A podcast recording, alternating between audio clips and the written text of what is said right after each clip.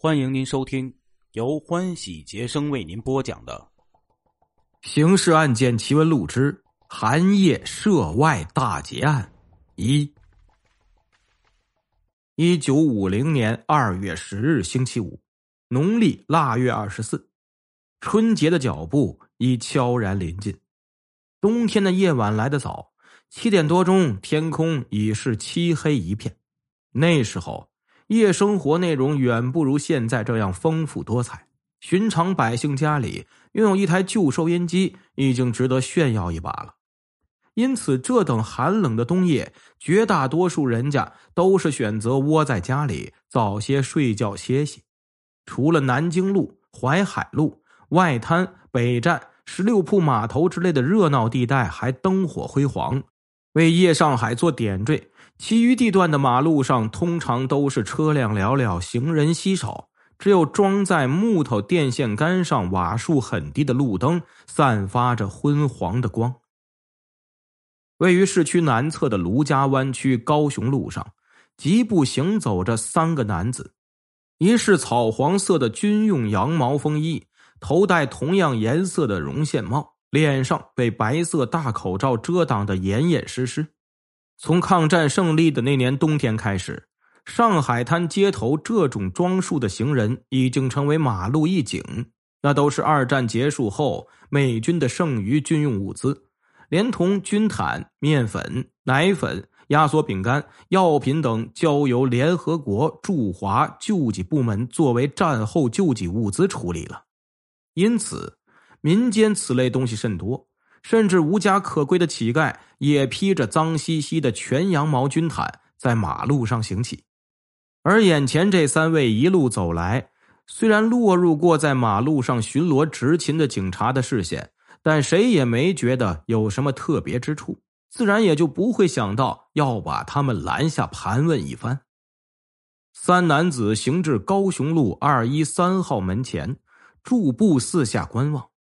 二一三号是一幢平房民居，正中一间，两侧前后两间。如果从上方去看呢，其形状宛如一个去掉了中间一竖的山字。前面有一个不大的院子，以竹子编成的篱笆为院墙。二一三号居民的主人在这一带小有名气，人称“外国老板”，并非他的长相像外国人，而是。他真的是外国人，他是瑞典人亨利克·本格森，在上海呢开着一家五金行，后面还有一个被称作作坊的车床、刨床、钻床、电焊等设备齐全的小工厂。外国老板娶的妻子也是外国人，不过不是他的瑞典同胞，而是加拿大女子，名叫艾丽。艾丽给本格森生了两个女儿。正在上寄宿小学，这当然是寒假，孩子没去上学，都待在家里。此刻，当厄运即将降临时，两个女孩正在自己的卧室里看书。二一三号的院门早已关闭，三个男子来到门前，为首的做了一个手势，另外两位一左一右站在两侧，为首的便不轻不重的敲门，敲了几下。里面传出艾丽的声音，说的是上海话：“啥人？”敲门者答称：“我是邻居老曹，我女儿出嫁了，我来送喜糖。”本格森一家虽然在高雄路上住了十余年，但跟中国邻居基本不接触。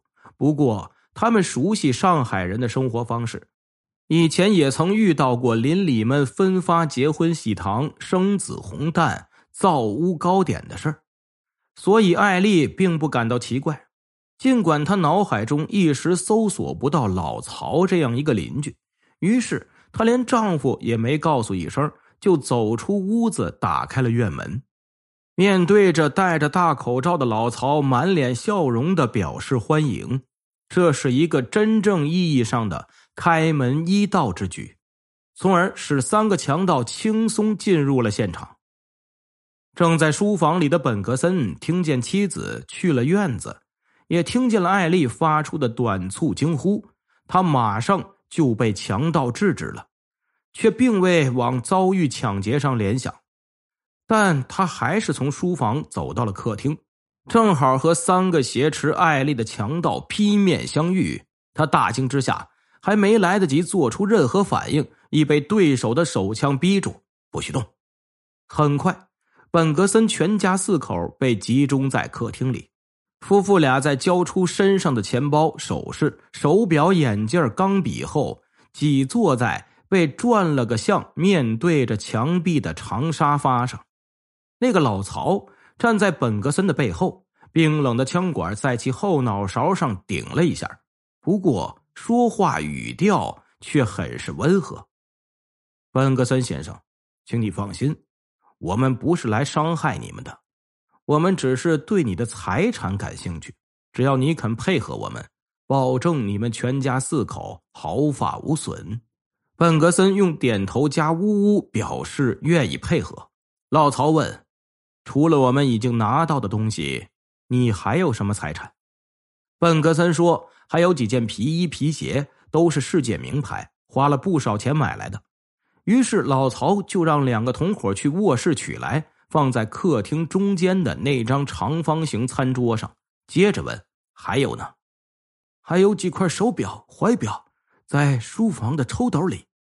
表很快就被取来了，一共五块，都是旧的，也放在餐桌上。